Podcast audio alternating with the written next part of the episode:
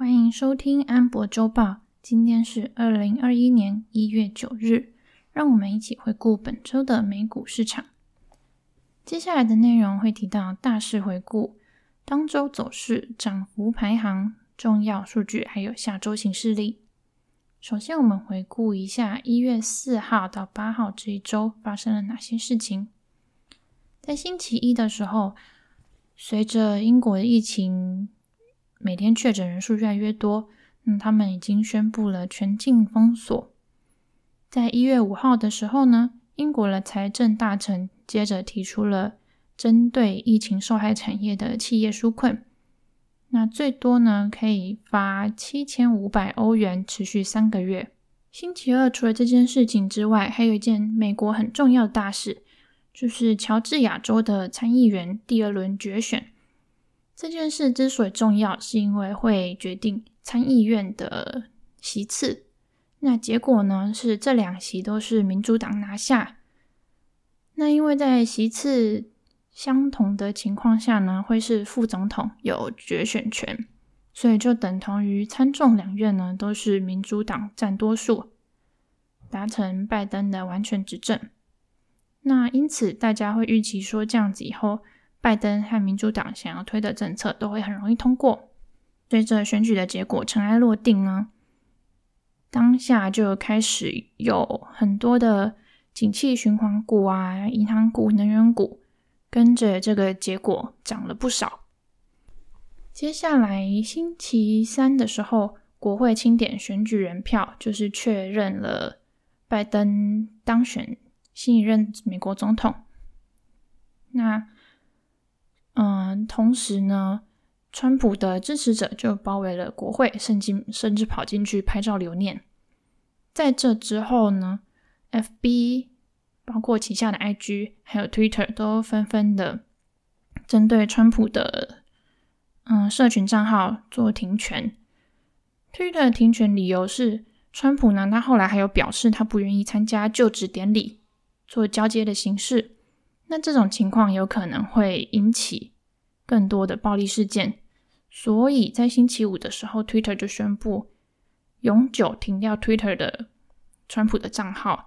那 Facebook 和 IG 的话呢，是最快到就职典礼之后才有可能会重新开放。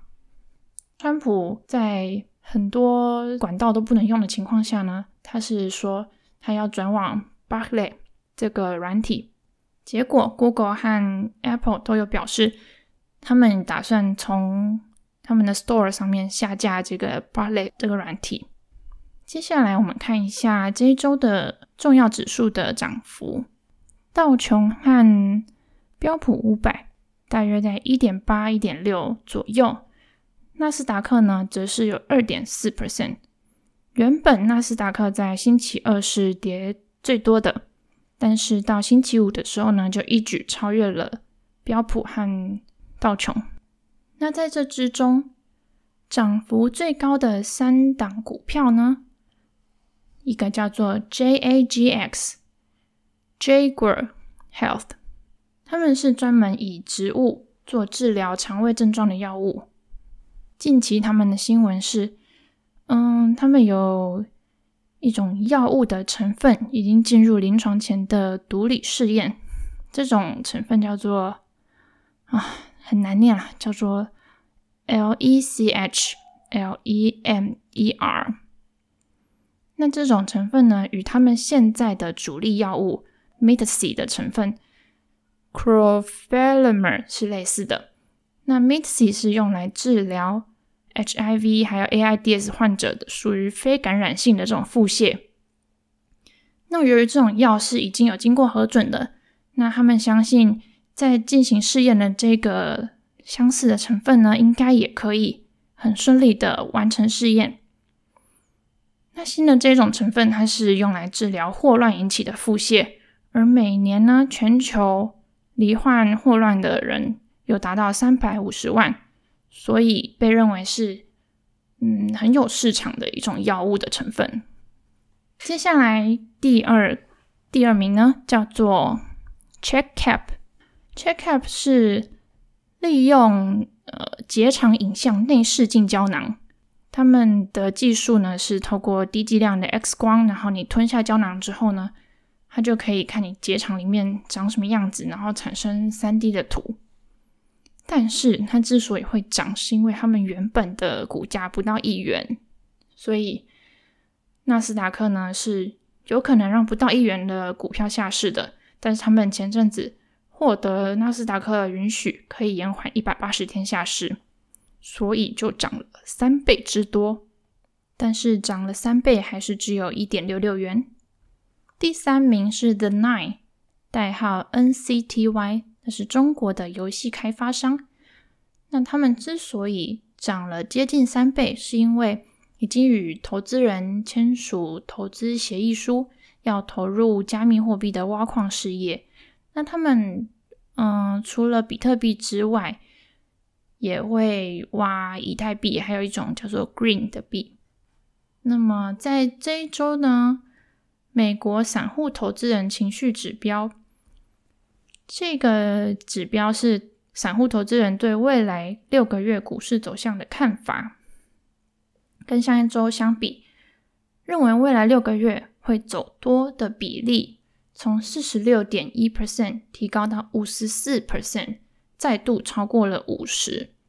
这五十四 percent 呢，是由于原本认为持平的人有二十七 percent，但是他们觉得，哎，好像会继续涨下去，所以持平的人从二十七点一变成十九点四 percent。再来，我们看一下上个月公布的重要数据。首先是失业救济金的请领人数，截至一月二号呢。初领的人数是七十八点七万人，相较于上一周，也就是十二月底的数据呢，是减少了三千人。那连续请领人数，截至十二月二十六号，则是五百零七点二万人，减少了十二点六万。那上一周还宣布了美国的非农就业数据，十二月的就业人数减少了十四万人。远低于预期，原本的预期是应该要增加的，而且是增加八点五万人，结果差距竟然有这么的大，而且这也是四月以来首度减少。就是说，三月是疫情爆发最严重的月份嘛，所以那个时候是有一根很长的柱状图往下伸，然后四月以后就开始回正了，但是没想到到十二月的时候又再度是变成负数。根据非农报告。二零二零一整年的就业人数总共减少了九百三十七万人，这个是超过二零零八、二零零九年金融海啸那那时候的嗯失业人数总和哦。其中呢，减少最多的，因为有些地方又开始封锁的关系，所以受冲击最剧烈的就是休闲餐饮业。减少了四十九点八万人，其他呢，私立教育就业还有政府就业也是有减少了四到六万人左右。那由于假期啊，很多人会买东西嘛，所以其实商业服务还是有新增十六万的就业。那零售贸易增加十二万。另外呢，除了销售以外，建筑业和制造业也分别新增了。五万和三点八万人的就业。不过啊，有一点值得注意的是，十二月的临时裁员虽然有多了二十七点七万人，但是实际上呢，永久性失业的人数是有减少将近三十五万人的。随着这一周已经确定民主党完全执政之外呢，开出来的就业数据很差。但是大家好像认为没关系，这样子政府更有可能会发更大笔的纾困案，所以股市是没有因为这个数据而有出现跌幅的。接下来我们看下周一月十一号到一月十五号有哪些已知的事件会发生。首先在一月十一号呢，川普在十一月签署的一个行政命令，不知道大家还记不记得？就是要禁止美国人投资有中国军方嗯涉及的中资企业。那首先呢，纽约交易所就要先编掉的企业是中国移动、中国联通还有中国电信。那这几间公司基本上在前一两个礼拜，嗯，纽交所他们一直反反复复，一开始说要编然后后来又说不要。但是呢，在前几天就是又确定说。要开始进行这三间公司的下市的流程。一月十一号也是这个行政命令生效的日期。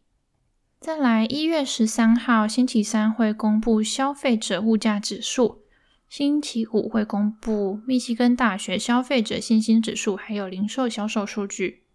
除此之外呢，下周还有好几间公司会，嗯，预计要 IPO。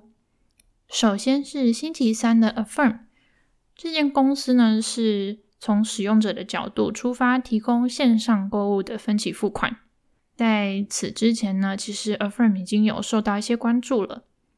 接下来星期四的 WOOF，这间公司是 Petco，他们专门卖宠物用品。那在二零二零年，因为转线上的电商，所以就开始赚钱。除此之外，还有一间也是网络购物，叫做 Poshmark，代号是 POSH。这间呢是做二手服饰的买卖平台。星期五呢有 PLTK Playtika，他们专门做手游，那其中最主要的游戏是跟博弈有关的。那因为有很大的现金流，所以其实一直都很赚钱。还有另外一间叫做 Driven Brands DRVN，他们是美国最大的汽车服务公司，在美国有非常多的据点。那除了 IPO 以外呢，其实现在也开始财报季了。